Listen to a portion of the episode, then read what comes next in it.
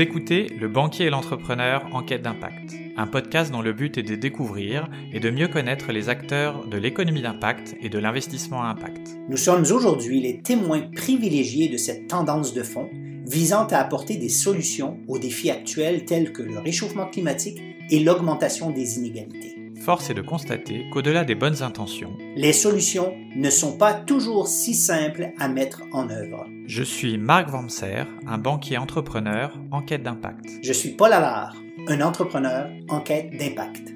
Nous vous proposons de vous joindre à nous pour mener l'enquête en allant à la rencontre de celles et ceux, entrepreneurs, investisseurs ou chercheurs, offrant des réponses concrètes aux défis d'aujourd'hui et de demain. Bienvenue. Bienvenue.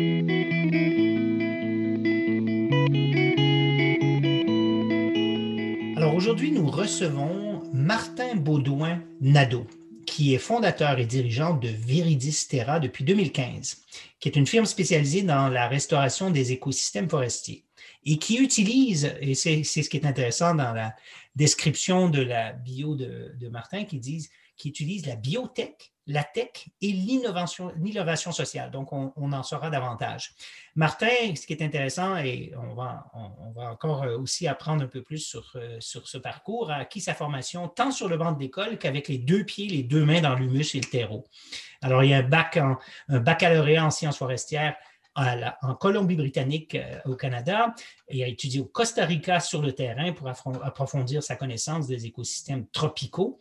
Il y a une maîtrise en agroforesterie, puis bientôt un MBA, mon Dieu, un MBA en Global Business de l'Université Laval. Et il a tout fait ça entrecoupé, si je comprends, euh, de, pratique et depuis le temps, il a pratiqué sa science de conservation des sols, de la diversité végétale, de la fertilité des sols au Canada, en Amérique latine, spécifiquement aussi en, en Équateur, en Haïti. Il est allé aussi jusqu'en Afrique, République démocratique du Congo, Madagascar, Afrique du Sud et Zambie on est très, très, très content parce que s'il y a quelque chose de, plus concret que de, reforester, de revitaliser une forêt et puis de tout ce qui est euh, euh, avec les défis actuellement euh, de, changement climatique, je pense que Martin est, vraiment un sujet qui est brûlant d'actualité. Alors, Martin, bienvenue. Merci beaucoup, Paul et Marc. C'est un plaisir d'être avec vous aujourd'hui. Euh, j'ai bien hâte qu'on ait euh, ces belles discussions euh, à propos de, nos grands défis et, solutions qu'on apporte à ces défis-là qui amènent beaucoup d'impact dans notre société. Alors, je, suis bien, bien content d'être avec vous aujourd'hui. alors, plongeons directement. D'où viens-tu, Martin? tu es né où, euh, tes parents, ton enfance un peu, euh, qu'est-ce qui t'a amené euh, ou qu'est-ce qui t'a influencé pour faire ce que tu fais aujourd'hui? Raconte-nous un peu. dans le fond, je, suis, né, j'ai été élevé sur une ferme laitière dans le sud, à 30 minutes au sud de la ville de Québec, entre, la ville de Québec et les frontières avec les États-Unis. j'ai eu la chance, à, un très jeune âge, d'être très proche de la terre. Euh, mes, parents, m'ont toujours montré que pour que cette terre-là continue à produire euh, des biens qui ont une valeur commerciale, mais il fallait toujours, non seulement, il ne fallait pas non seulement prendre d'elle, mais il fallait aussi donner. Puis ça, c'est un point que, très jeune que j'ai appris assez rapidement, ou que euh, pour s'assurer que cette terre-là reste productive et qu'elle apporte beaucoup pour la famille, il fallait bien s'en occuper pour assurer sa santé. Euh, puis mon père avait aussi euh, une terre à bois euh, qui était liée à la terre agricole, où que l'automne, on allait ensemble aménager cette forêt-là, couper les arbres secs et, tout ça. Puis j'ai toujours beaucoup été proche, j'ai toujours aimé aller bûcher, on, appelle bûcher au Québec. avec mon père, euh, c'était toujours un endroit où j'étais bien, dans, la forêt, dans la nature, euh, passer du temps euh, avec la famille là-bas. C'était des très beaux souvenirs de mon enfance. Hum, j'ai peut-être deux questions avant que tu continues.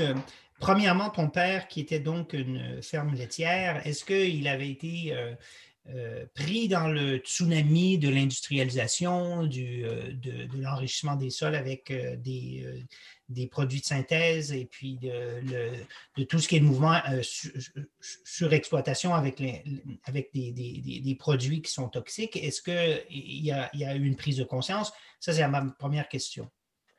Non, ben nous, euh, les vaches ont toujours été au champ l'été. Euh, fait que ça, c'est déjà. Fait que la fertilisation se faisait par elle-même directement sur, les terres grâce aux vaches. Et euh, c'est toujours été beaucoup de fourrage, fait que ça ne demandait pas euh, de, produits chimiques utilisés pour, pour gérer la terre à ce niveau-là. OK. Puis un deuxième peut-être pour euh, toi, Marc, quand on dit bûcher, la manière qu'on le faisait, c'est de, de, la récolte forestière euh, euh, très, très, très particulière et très unique qui permet la euh, régénération de la forêt. Est-ce que tu peux en donner un peu plus de détails sur ce que c'est bûcher pour un, fermier d'il y a quelques années, Martin? ben dans le fond, c'est ça. Nous, la forêt, on l'utilisait beaucoup pour aller couper les, les, arbres qui étaient en train de sécher ou qui n'étaient pas en bonne santé. Euh, c'était vraiment euh, pour. Puis ces arbres-là étaient utilisés soit euh, pour du bois d'œuvre, qui, était utilisé pour réparer des choses à la ferme ou, peu importe, ou des fois vendu un petit peu sur le marché, ou sinon aussi pour chauffer l'hiver avec les, fournaises au bois. au Québec. Soit il y avait une partie qui était vendue pour d'autres personnes qui chauffaient au bois, et, pour une partie qui était gardée pour, euh, pour euh, la famille, la, maison familiale. Mais euh, bûcher n'impliquait absolument pas des coupes à blanc, quoi. Non, non, non, non. C'était un aménagement très durable. c'était un arbre ici et là qui était coupé et qui d'autres prenaient la relève par la suite. C'était souvent des arbres qui, de toute manière, étaient rendus à la fin de vie. OK, excellent. Euh, et euh, après ça, qu'est-ce qui s'est passé? Euh, parce que passer d'une ferme laitière et bûcher dans une forêt québécoise jusqu'à la reforestation au Pérou ou en Amérique latine, c'est, il y a un, petit lien qui me manque parce qu'on n'est pas tout à fait une, une, forêt tropicale ici au Québec. Mais par la suite, je suis allé faire une suis allé étudier en technologie forestière au Cégep, au Québec, qui est un entre-deux entre, l'école secondaire et, l'université. Euh, j'ai fait trois ans pour aller étudier dans, le domaine plus foresterie qu'agricole, parce que c'était quelque chose qui, me passionnait plus que, la ferme laitière. J'étais un enfant unique, moi. ça a été, euh, mon grand-père a trouvé ça très difficile parce que euh, quand j'ai annoncé que je ne voulais pas prendre la ferme, pour lui, j'étais la relève. Hein. Mais euh, puis mon père, ben, lui, c'est sûr qu'il et ma mère voulaient beaucoup que je fasse des choses que j'aime. Alors, euh, il me poussait vraiment. c'est vers là que je me suis dirigé avec la, technologie forestière. Puis une fois que j'ai terminé, euh, j'ai décidé d'aller apprendre l'anglais. J'étais un yes-no toaster à ce moment-là. J'avais 19 ans. Euh, je, décide que je vais apprendre l'anglais et aller vivre d'autres expériences. L'expression yes, no toaster, c'était les, gens qui avaient trois mots dans leur vocabulaire, euh, dans leur dictionnaire anglais, dans leur. dans ce temps-là, c'est ça, nous, euh, en Beauce, ou, de, que je viens dans le sud du Québec, il n'y avait pas encore beaucoup de, de formation en langue. Fait que, nous, comparativement à des endroits comme Montréal ou, les grandes villes où les gens apprenaient assez rapidement l'anglais ou, euh, d'autres langues. À ce moment-là, j'avais un intérêt à aller apprendre l'anglais, en connaître un peu plus, pour aller vivre de nouvelles expériences. J'ai décidé de déménager en Alberta, euh, dans l'Ouest canadien, dans la province de l'Alberta. Puis à ce moment-là, euh, pendant le, temps que j'apprenais l'anglais, je travaillais dans le secteur de la construction. Je me suis ramassé à aller travailler euh, dans les sables bitumineux, dans le nord de, l'Alberta, euh, pendant plus d'un an et demi, euh, dans lequel on construisait des nouveaux, des nouveaux plants de pétrole qui, allaient exploiter les sables bitumineux là-bas. Et à ce moment-là, c'est là que j'ai eu un, chiffre dans. dans c'est là que j'ai commencé à avoir de plus en plus d'intérêt vers la restauration des écosystèmes dégradés parce que c'est là que je me suis aperçu l'impact que l'exploitation des ressources naturelles hmm. avait sur nos terres et sur, euh, sur la société en général à moyen et long terme. C'est en quelle année, ça, tu étais là? Euh, J'étais en, 2006. 2006, et 2016. Dans le plein boom euh, du, pire pétrole exploitable, qui est le, les, ah, quoi.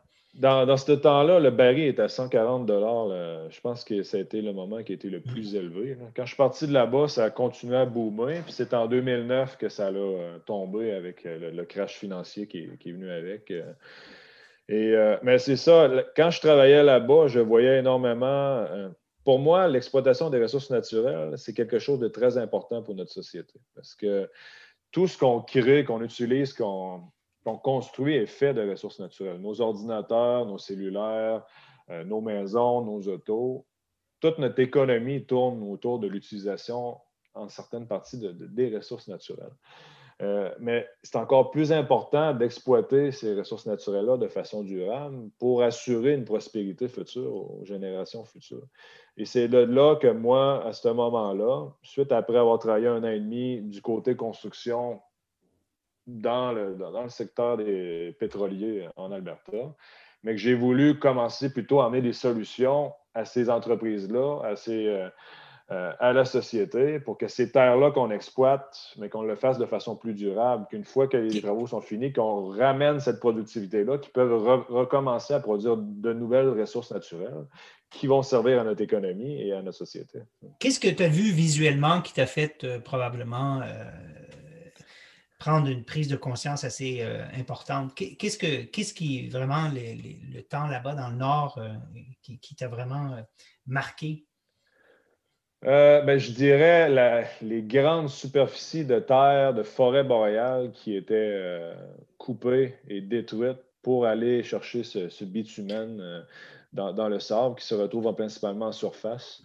Euh, puis euh, qui amenait un impact environnemental énorme parce que là, on se retrouverait avec plus de sol, euh, des, rejets qui ont miniers qui ont, qui ont été traités pour sortir le bitumen, des fois avec des, certains produits chimiques et tout ça.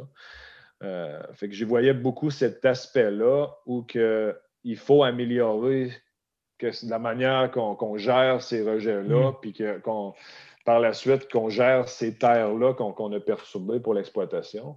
Ou sinon, pour moi, ce n'était pas durable, mais ça va avoir un impact énorme pour les générations futures. Oui, puis, si, tu voulais donner une image pour donner euh, l'ampleur euh, en, terrain de football ou en terrain de, foot, euh, on parle de quoi quand tu dis de terrain immense? Ben, les, sables bitumineux, euh, on parle d'environ 100 000 hectares de, de, terres, de forêts qui ont été perturbées par l'exploitation euh, hmm. euh, pétrolière. 100 000 hectares. en kilomètres carrés, c'est quoi ça? C'est 100 kilomètres carrés. 100 kilomètres carrés. 100 ou 1000. c'est 1000, je crois. Oui, 1000 kilomètres carrés. 1000 kilomètres carrés. Mm. C'est à ce moment-là que j'ai vraiment euh, décidé de retourner à l'université, puis euh, en Colombie-Britannique, parce qu'il y avait un programme de spécialisation, euh, sciences forestières, spécialisation internationale, parce que je m'intéressais beaucoup non seulement au niveau national à nos défis d'exploitation durable des ressources naturelles, mais aussi au niveau international à tous les impacts que l'exploitation de, tout type de mm. ressources naturelles, autant au niveau agricole, forestier que, que minier ou pétrolier avait euh, mm. sur, notre, notre, société. Donc, puis là, tu as étudié en Colombie-Britannique, très international. Tu as fait des rencontres là-bas qui t'ont marqué, qui t'ont mené euh, là où tu es? Ou... Euh, ben, il y a, spécifiquement, il y a, quand j'ai commencé à étudier à UBC, qui est l'Université de la Colombie-Britannique, euh, je suis devenu membre de l'Union internationale de la conservation de la nature. Ça, c'était aussi un moment. puis à un moment donné, j'ai vu une vidéo de YouTube d'un projet en Chine dans lequel un bassin versant au complet qui avait été déforesté, qui n'avait plus de vie, que les cours d'eau n'avaient plus d'eau dedans, il n'y avait plus rien qu'il avait reboisé et reforesté, puis on recommençait à revoir les cours d'eau couler avec de l'eau, recommençait à avoir des vers de terre dans le sol, recommençait à avoir des abeilles, des, animaux qui recolonisaient cette forêt-là qui avait été restaurée, reboisée.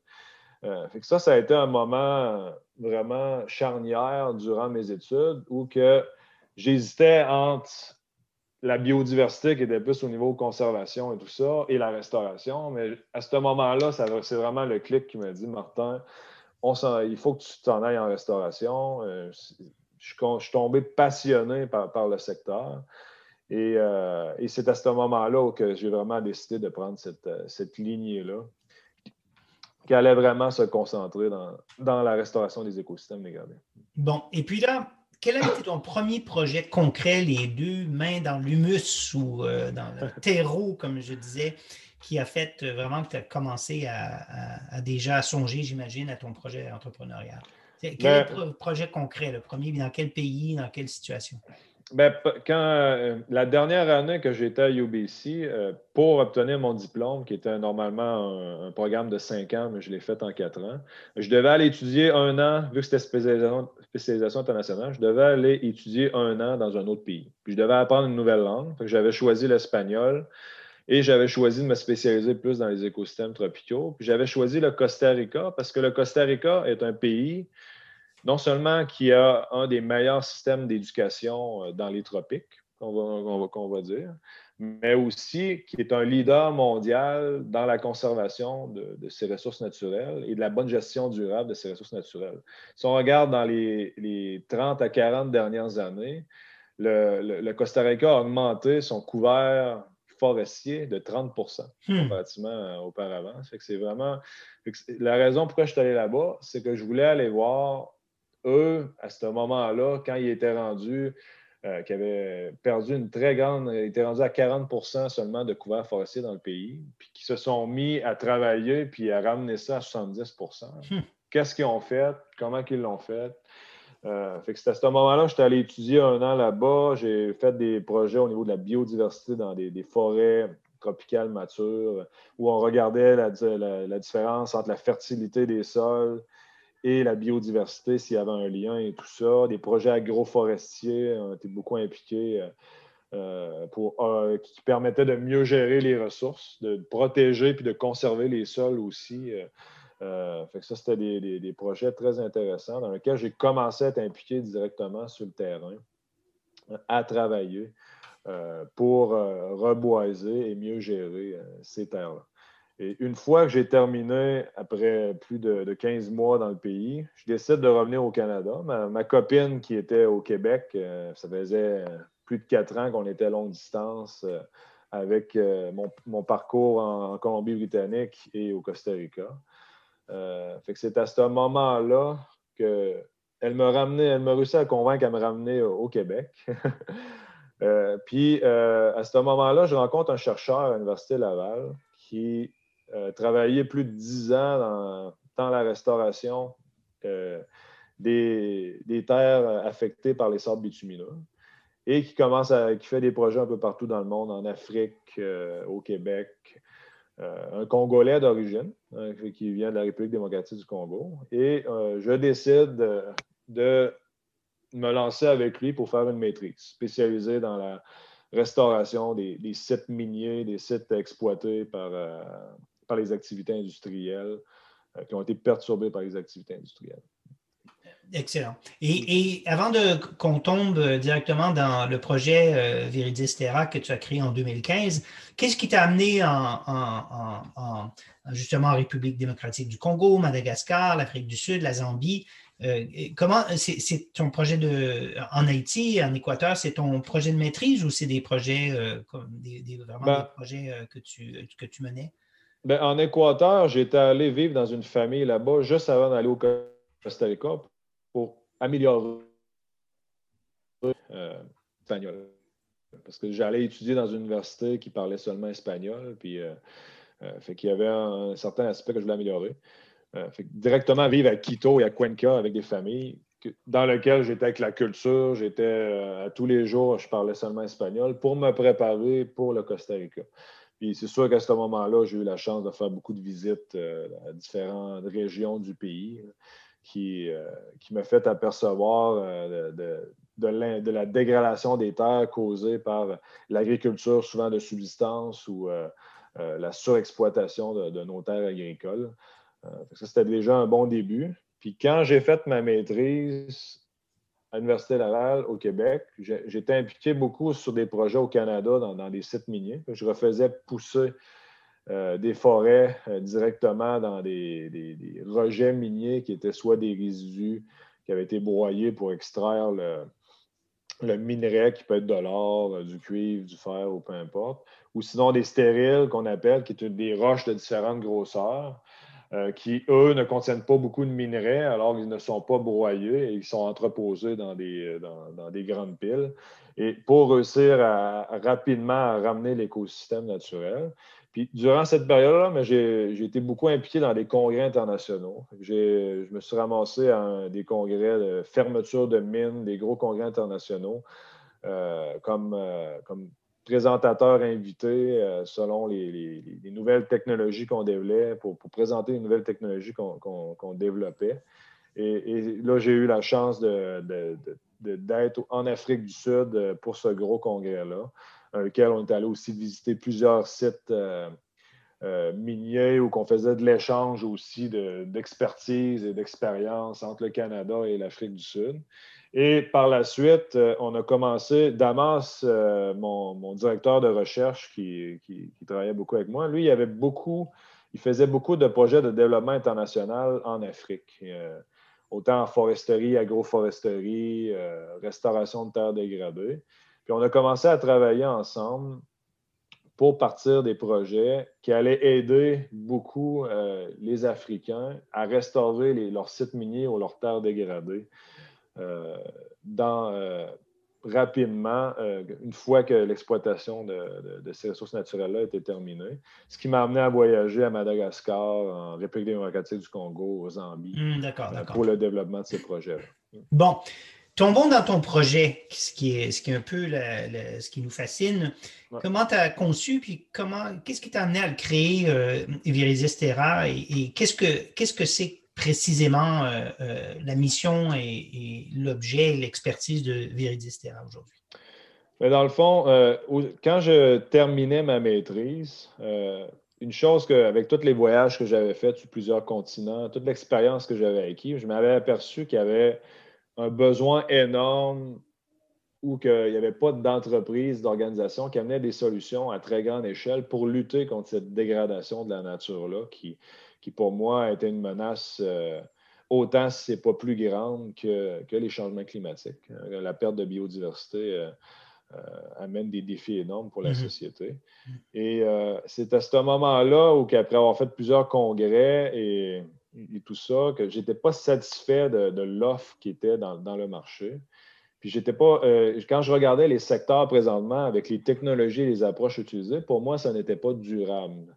Euh, la raison pourquoi j'ai parti vers Terra, mon but, c'était de mobiliser une équipe multidisciplinaire qui allait amener des nouvelles solutions, des nouvelles technologies, des nouvelles approches pour s'assurer que quand on restaure une terre, qu'on la reboise, mais c'est fait de façon durable et elle se met à reproduire des biens et services qui ont une valeur commerciale pour notre société. Euh, c'est à ce moment-là, euh, six mois après que j'ai fini ma maîtrise, que je décide de partir euh, Viridis Terra en début 2015. Et, quand tu dis Viridis, pourquoi, d'où vient Viridis Terra? Et deuxièmement, quand tu dis que tu utilises la biotech, de la tech et l'innovation sociale, ça, c'est deux questions.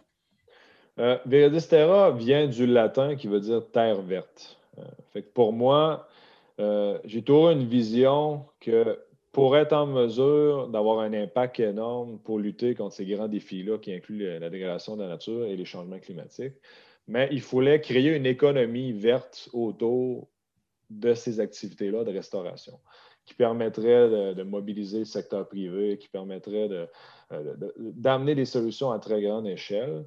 Et euh, c'est la raison pourquoi j'ai donné le nom euh, Viridis Terra, euh, qui, veut dire terre verte c'est que pour moi, on allait emmener des solutions pour qu'on ait euh, des terres qui sont euh, aménagées de façon plus durable, qui, qui créent de la richesse pour les générations présentes et futures et qui, qui, serait, euh, qui, de la valeur énorme, d'un impact énorme pour notre société. Puis la raison pourquoi, parce que nous, quand on a commencé, puis on est parti vers Estera, on travaillait principalement dans le secteur extractif, qui est un secteur minier et pétrolier. Puis, ça, c'est important de mentionner que présentement, il y a environ 2 milliards d'hectares de terres dégradées sur la planète. C'est deux fois la grosseur du Canada. Hmm. puis. deux fois. Attends, répète cette, cette, donnée qui est hallucinante. Dégradée par l'humain. 2 milliards d'hectares. C'est deux fois la grandeur du Canada qui sont dégradés dans le monde. Puis environ 1% de ces terres-là qui sont dégradées proviennent du secteur extractif.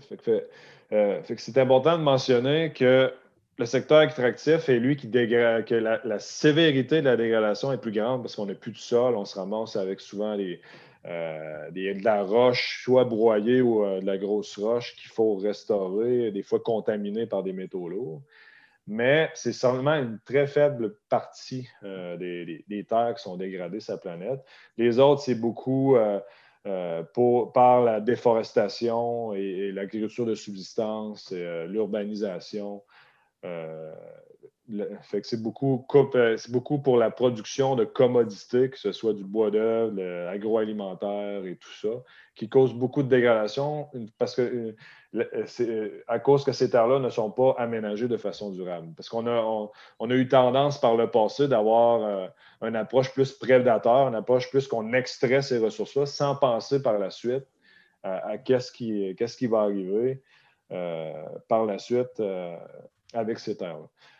Mm. Ça, ça a été un, aspect important. Fait que, on a commencé dans le secteur extractif, mais rapidement, on a décidé de diversifier pour amener une solution à l'ensemble des terres dégradées euh, sur la planète. Euh, fait que c'est là qu'en 2017, euh, on commence à travailler en Haïti. En 2016, on avait commencé à investir énormément d'argent en recherche et développement, continuer à développer les nouvelles technologies que, j'avais commencé à développer lors de ma maîtrise à l'université. Fait que de 2015 à de 2016 à 2020, on était principalement en recherche et développement, optimisation des biotechnologies et euh, projet pilote qui incluait Haïti, Canada principalement. on, avait des, on avait des sites pilotes au Canada et euh, ben, dans, des, dans régions tempérées et dans des régions euh, tropicales. Donc, parlons de biotechnologie. Donc, quel, type de. Donne-nous un exemple de ce que c'est une biotechnologie que, que tu dois tester sur place. Donne-nous un exemple concret. Euh, on quand on regarde les différentes biotechnologies qu'on a développées, on en a, c'est une formulation spéciale euh, qui inclut la matière organique, des fertilisants, euh, des biofertilisants, aussi des polymères qui permettent de maintenir l'eau. C'est un mélange de différentes composantes qui permet de. Il y en a une qui s'appelle Sustrato, dans laquelle on est capable d'établir un semis d'arbre ou d'arbuste ou une plante qui a été produit en serre directement dans les sites les plus dégradés. Euh, fait que ça, c'est, euh, on le fait euh, sur plusieurs différents sites. Fait que c'est une, c'est, vraiment une formulation spéciale qui est environ 1 à 2 litres de, gros qui permet d'établir ce, ce semis d'arbre-là directement dans les sites hautement dégradés. Donc, si je comprends bien, vous arrivez avec un substrat que vous avez composé, vous, avec toutes sortes de matières organiques, avec euh, une formulation qui permet justement euh, la rétention d'eau et qui peut se poser sur un, amas de pierres qui est absolument, qui n'a aucune nourriture pour l'arbre et qui permet dans, ne permettrait pas dans un contexte naturel de se reforester. C'est ça. Parce que souvent, les, euh, les, sols dégradés, c'est qu'ils ont perdu toute matière organique et aussi les couches qui étaient fertiles euh, sur le dessus. Qu'est-ce, qui reste? Là, euh, les plantes directement ne peuvent pas aller chercher les nutriments qu'ils ont besoin pour bien vivre. Et, souvent, nous, avec les micro-organismes et les formulations qu'on utilise, on est en mesure d'assurer que ces, ces plantes-là vont être en mesure d'aller chercher ce qu'ils ont besoin pour bien s'établir rapidement et par la suite recréer l'écosystème euh, autant sol que, Donc, tu donnes un coup de main avec un substrat qui permet justement les bioorganismes, les champignons, qui, eux, font la dégradation des, minéraux euh, bruts qui leur permettent de nourrir, euh, etc. Et ça, ça repart. Et ça, c'est la partie biotech. Est-ce que tu as d'autres exemples de biotechnologie que, tu, que vous utilisez? Oui. Ben, cette technologie-là, on l'a adaptée aussi pour l'utilisation avec des semences directement et aussi des, micro-boutures qu'on appelle. Qu'il y en a une, les semences, on l'appelle sylvaine et à partir de micro-boutures, c'est microlinium. c'est aussi une formulation, mais qui permet d'établir euh, de, shooter la formulation avec des semences ou des microboutures directement sur les sites dégradés. Puis par la suite, tu as une forêt dense qui pousse directement sur le site dégradé, diversifié, euh, qui, ressemble à ce qu'on peut retrouver dans, l'écosystème naturel. ça, c'est aussi deux technologies qu'on a adaptées. Puis ce qui est le fun avec ces technologies-là, c'est qu'ils permettent aussi de contrôler l'érosion. Parce que quand tu as une densité forte, euh, des plantes qui s'établissent, mais ça permet aussi de rapidement contrôler l'érosion puis régler certains problèmes euh, à ce niveau-là. puis ça, si on prend un petit peu les, justement sur ces projets pilotes, que ce soit au, Costa Rica euh, ou, au Canada, est-ce que tu peux nous dire un petit peu qui étaient tes, clients, qui étaient tes donneurs d'ordre, comment tu, comment tu as travaillé? Est-ce que c'est les États? Est-ce que c'est les sociétés euh, qui faisaient l'extraction minière qui t'ont contacté? Comment, comment sont nés ces projets-là et ces projets pilotes qui ont amené plus par la suite? Ben, euh, principalement dans, le secteur extractif, c'était des compagnies minières et des gouvernements. Parce qu'il faut savoir que, comme j'avais dit plus tôt, euh, euh, quand je disais que les, techniques traditionnelles, les technologies traditionnelles n'étaient pas durables, c'est qu'aujourd'hui, par exemple, juste au Québec, dans la province de Québec, le, le, Mining Watch évalue qu'on a un passif environnemental de plus de 3 milliards de dollars causé par les, exploitations minières du passé ou que les sites avaient été restaurés, mais finalement n'avaient euh, pas été restaurés de façon durable. Ce qui, ce qui a fait, ça, ça, le, restait un, passif.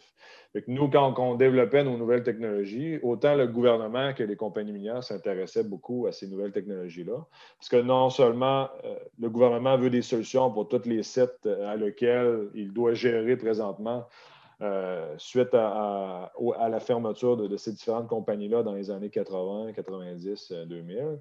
Mais aussi, les, compagnies minières présentement ne sont plus capables de rétrocéder les sites qui ferment parce que le gouvernement ne veut plus reprendre les sites parce qu'ils ne veulent plus avoir de passifs environnemental supplémentaires. C'est de là qu'on a beaucoup travaillé, autant avec les compagnies minières euh, et pétrolières que les, euh, euh, que, les gouvernements pour développer ces technologies-là. Puis quand on a embarqué en Haïti, c'était le, gouvernement du Québec avec, euh, qui a lancé en 2015 un nouveau programme qui s'appelle Programme Coopération climatique internationale, euh, qui était dans le but d'aider les, pays en voie de développement à lutter contre les changements climatiques. c'est nous, on a eu un des premiers financements de, ce programme-là pour l'Haïti pour commencer à faire des projets de reboisement qui allaient permettre euh, non seulement d'améliorer l'adaptation au changement climatique des communautés locales, mais aussi euh, réduire euh, la déforestation dans le pays et restaurer des terres qui présentement ne produisent plus rien, qui remettent et recommencent à produire des biens et services à valeur commerciale ça, ça a été principalement nos, clients avec lesquels on a travaillé euh, pour développer notre package technologique au niveau des, biotechnologies. Et une entreprise minière, quand elle exploite un site, à la fin de son exploitation, elle se doit normalement de euh, reforester, de, remettre en état euh, le terrain qu'elle a détruit en quelque sorte? Oui, depuis le début des années 2000, euh, la, loi a changé et c'est de plus en plus sévère. Euh, ce qui fait qu'aujourd'hui, ils sont même obligés de déposer dans une fiducie euh, l'estimation du coût de restauration avant même qu'ils commencent à exploiter. ce que pour, ça, c'est les gouvernements qui ont mis ça en place pour éviter d'avoir encore des problèmes liés à la gestion de ces passifs environnementaux-là par la suite, au cas où la compagnie ferait faillite. Euh, est-ce que, Martin, est-ce que cette loi, euh, il y a des lois similaires dans, beaucoup de pays ou c'est principalement au Canada ou en Europe? Est-ce que ben c'est de choses courantes, cette loi de restauration? Mais ça a beaucoup parti du Canada, mais c'est important de mentionner que euh, le, Canada est le plus gros joueur dans le secteur minier au monde. La plupart des entreprises sont cotées à la bourse à Toronto, la plupart des entreprises minières. Et euh, c'est euh, de là vient le fait que la plupart des entreprises, aujourd'hui, c'est rendu considéré comme un standard international. La plupart des pays ont commencé à mettre des, lois semblables à celles du Canada euh, pour protéger aussi leur pays. Puis en plus de ça, c'est que les compagnies minières, de plus en plus, ils vont encore plus loin que la loi parce qu'ils ont un défi d'acceptabilité sociale, d'obtenir et de maintenir la licence sociale de leur projet à cause des, expériences passées des communautés.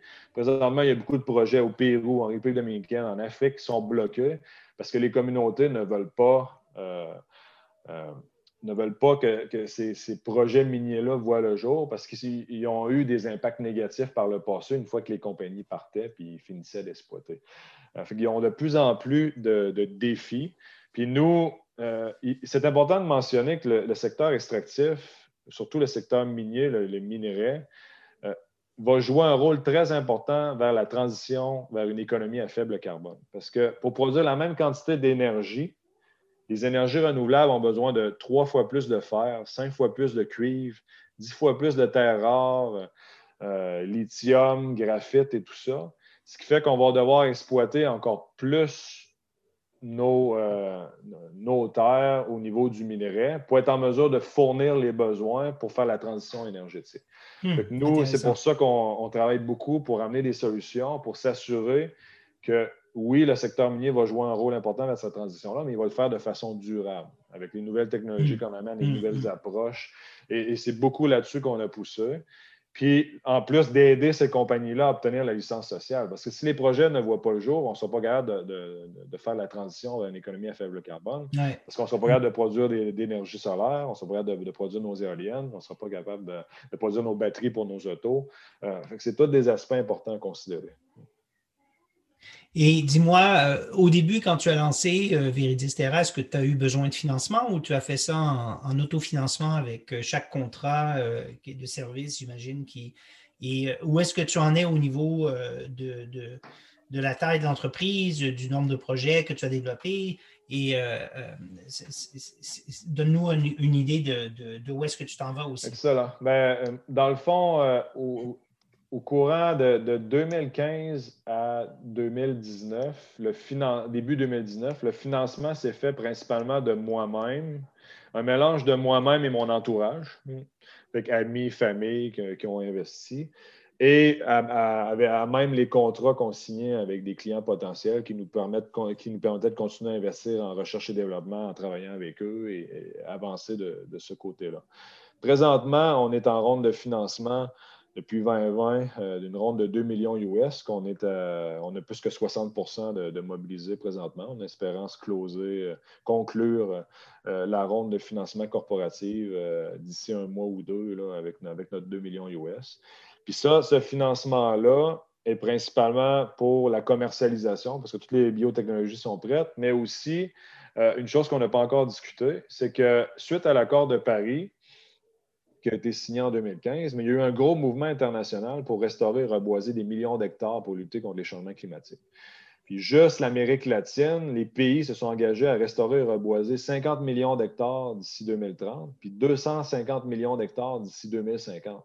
Le 250 millions d'hectares, c'est aussi gros que l'Argentine. Euh, fait que tous ces pays-là recherchent des solutions économiquement viables qui vont, qui vont pouvoir les aider à atteindre ces objectifs-là, non seulement pour lutter contre le changement climatique, mais aussi qui vont aider beaucoup les populations qui sont affectées par la dégradation de la nature.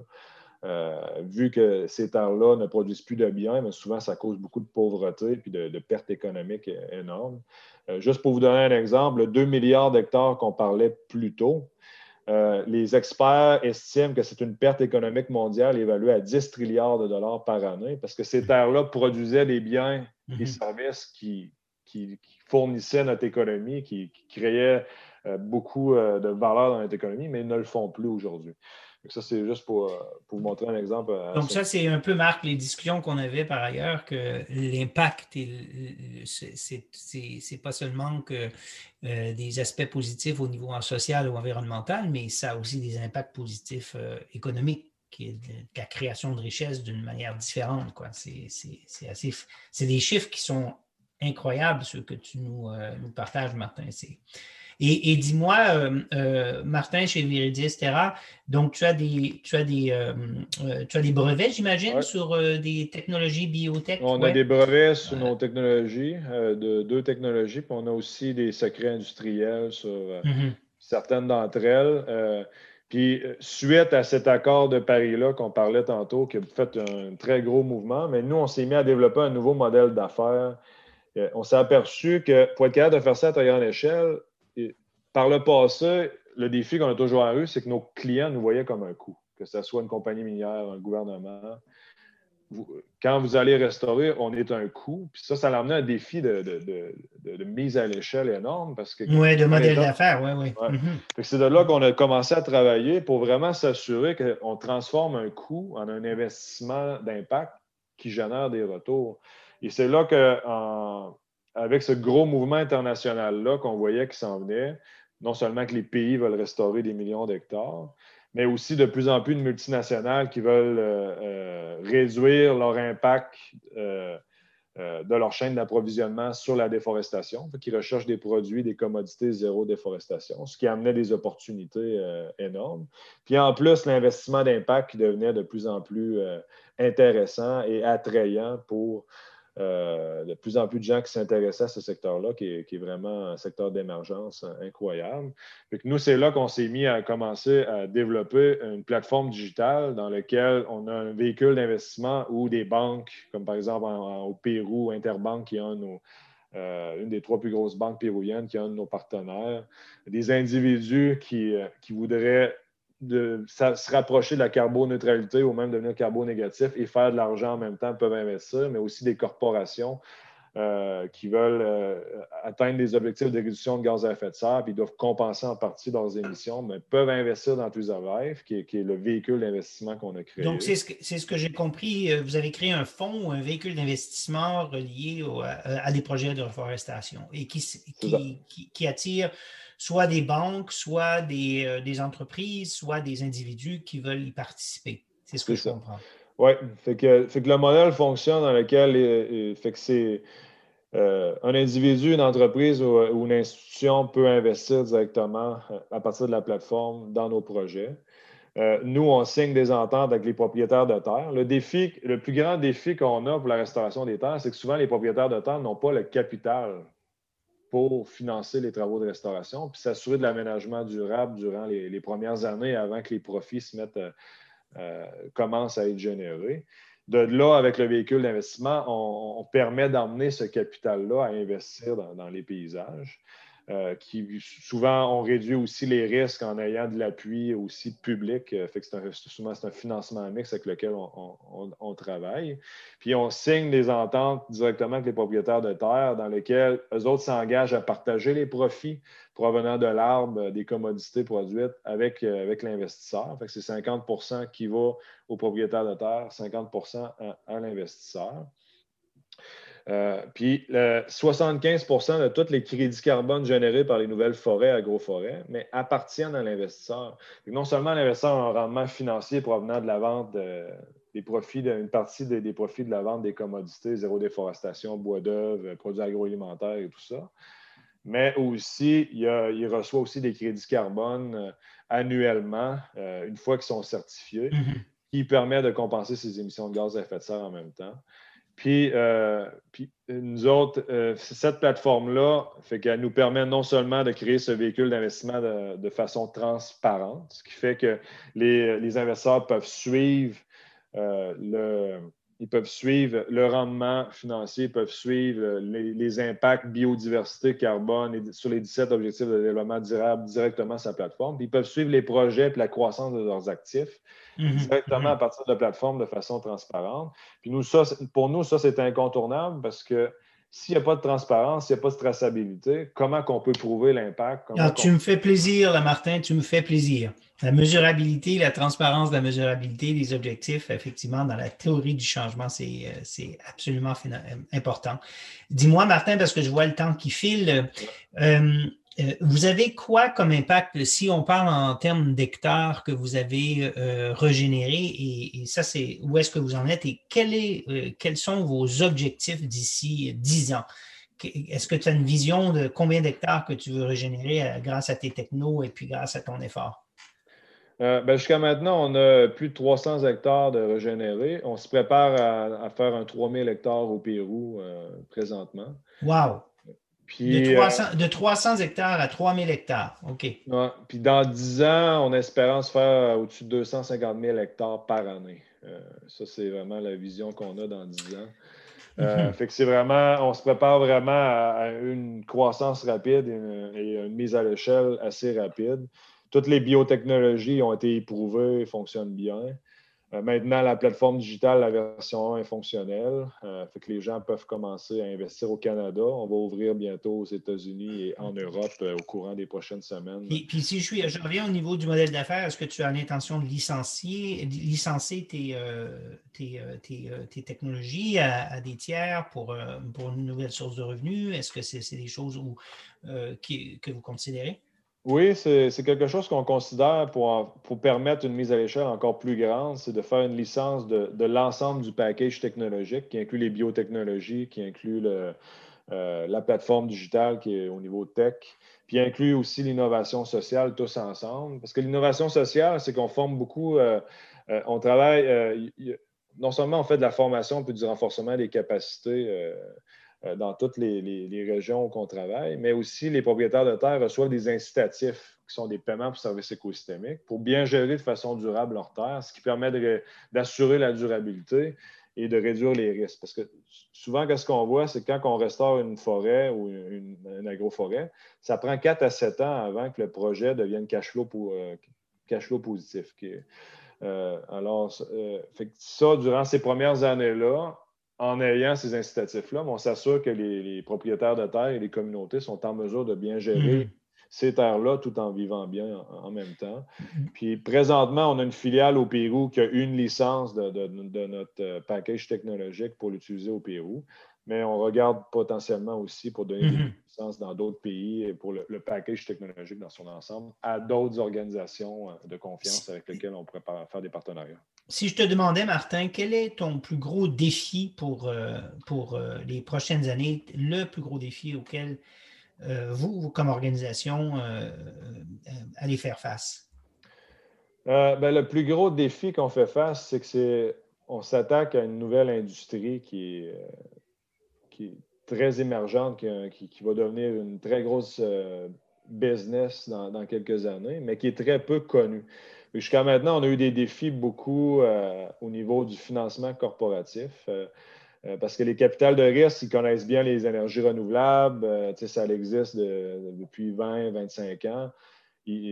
pour eux, c'est facile de bien évaluer les risques, de bien comparer à des compétiteurs et de voir le plus-value, vu que ça existe depuis 20, 25 ans. Mais nous, on est vraiment dans les débuts des solutions fondées dans la nature avec, avec l'approche technologique qu'on amène ça, ça a été un grand défi pour nous jusqu'à maintenant. Donc, ce que tu dis, c'est que le financement, le financier traditionnel n'a pas d'historique, euh, n'a pas de comparable qui ne lui permet pas de pouvoir euh, euh, bien jauger le risque et d'investir pour supporter votre croissance. Donc, ça, c'est un des défis. Et, je pense que Marc, je ne sais pas, mais c'est effectivement c'est le défi de souvent de nouveaux projets innovants en, termes d'avoir accès à des, des, la finance. Hein? Oui, tout à fait, mais je trouve que c'est euh, hyper euh, intéressant ce que, ce, que, ce que tu as déjà réalisé. Il faut aller chercher des, des, innovations euh, de structuration financière, c'est-à-dire pas que des innovations biotechnologiques pour restaurer les forêts, mais aussi des innovations pour structurer des produits financiers qui fonctionnent. Et euh, il y a plein d'idées dans ce que tu as fait, euh, que ce soit euh, prendre en compte les crédits carbone, prendre en compte des subventions pour faire du, financement mix, blended finance, prendre en compte le crowdfunding pour faire intervenir les, les, particuliers aussi. Enfin, il y a, plein d'innovations et je pense que le produit idéal, tu, pourras le trouver aussi en, itérant et en cherchant des nouvelles, des nouvelles façons de le faire. Et je trouve que c'est vraiment très intéressant la façon dont, on, tu, abordes le sujet et les solutions que tu, souhaites apporter. Oui, puis c'est un, des éléments qui est fascinant, euh, qui est hyper complémentaire à, toutes sortes d'autres initiatives, mais, d'utiliser la tech, l'innovation sociale, la biotech pour pouvoir euh, régénérer puis vraiment recréer des filières euh, économiques qui soient qu'on avait perdues en fait. Et si je, pour conclure, Martin, qui, on pourrait continuer à, t'écouter et parler plus spécifiquement des projets pendant longtemps, mais si euh, on te demandait la question piège qu'on demande à tous, d'après toi, quel est le plus gros défi ou quel est le, plus gros challenge qu'on a, nous, euh, notre société, pour accélérer et réussir, en fait, cette transition vers une économie euh, d'impact.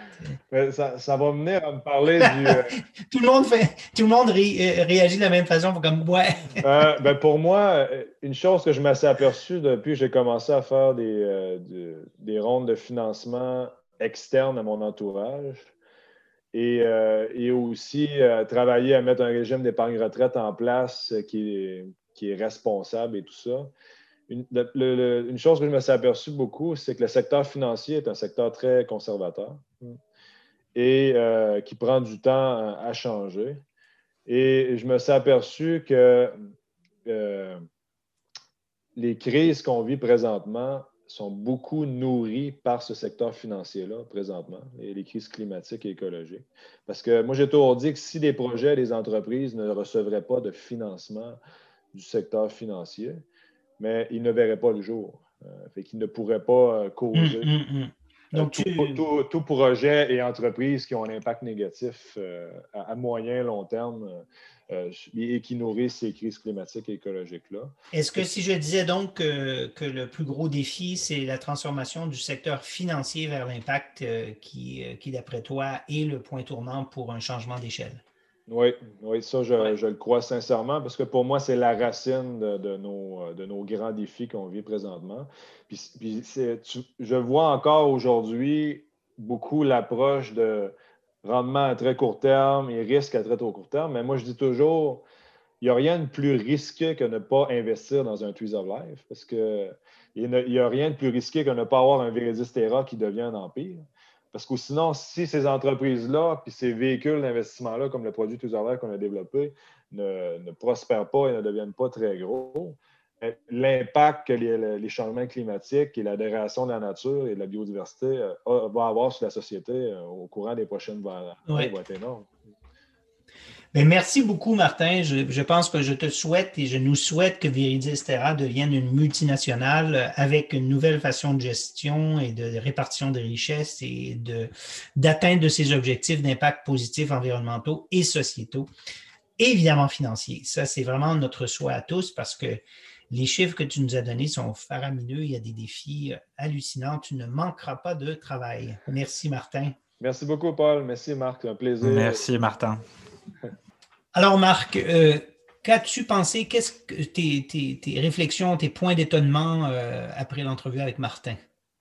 Toujours aussi passionnant ces échanges. Euh, et le, premier point qui m'a marqué, c'est quelqu'un qui va travailler dans dans ces, dans ces grandes euh, champs d'extraction de sable bitumineux où on voit des images avec des forêts complètement euh, et la terre complètement à nu. Euh, et lui, au lieu de se dire je vais essayer d'arrêter que l'homme continue à, récupérer le pétrole à l'intérieur, il se dit comment je vais faire pour qu'une fois qu'il arrête, on puisse de nouveau avoir des forêts à cet endroit-là? Donc je trouve ça une réflexion extrêmement pertinente et assez intéressante. Et surtout, c'est l'étape d'après aussi où il se dit sur euh, euh, l'économie d'aujourd'hui, on a besoin d'énergie. Si on veut plus d'énergie renouvelable, on a besoin d'un certain nombre de métaux. Et donc, du coup, les mines font partie intégrante de l'économie de demain. Donc, il ne faut pas dire on va arrêter les mines. Il faut essayer de faire des mines, mais essayer de le faire le mieux possible.